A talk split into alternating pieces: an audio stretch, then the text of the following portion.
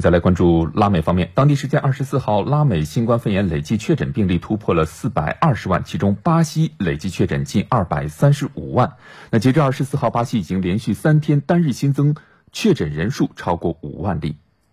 根据巴西卫生部发布的数据，截至当地时间七月二十四号十九点，巴西全国新冠肺炎确诊病例累计二百三十四万三千三百六十六例，确诊病例比前一日新增五万五千八百九十一例。另据统计，巴西呼吸道疾病患者本月增多，这一数值在五月达到高峰，六月有所下降，本月再次回升。而今年绝大多数有呼吸道疾病症状的患者，新冠病毒检测为阳性。在阿根廷，二十四号新增确诊病例约百分之九十来自于布宜诺斯艾利斯省和首都布宜诺斯艾利斯市。当天，阿根廷相关部门批准使用马血清治疗新冠肺炎感染者的临床试验。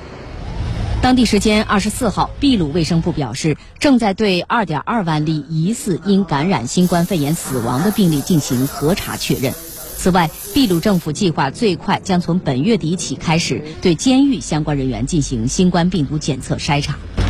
二十四号，智利政府宣布，根据此前制定的逐步放宽隔离限制计划，圣地亚哥和瓦尔帕莱索大区的多地将在下周进入第二阶段，也就是过渡阶段。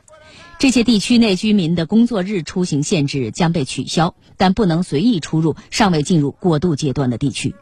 在哥伦比亚，该国西北部安第奥基亚省省长苏亚雷斯日前宣布，由于重症监护床位占用率持续超过百分之七十，当地将进入医疗红色紧急状态。目前，该省一百二十五个市县中已有一百个爆发疫情。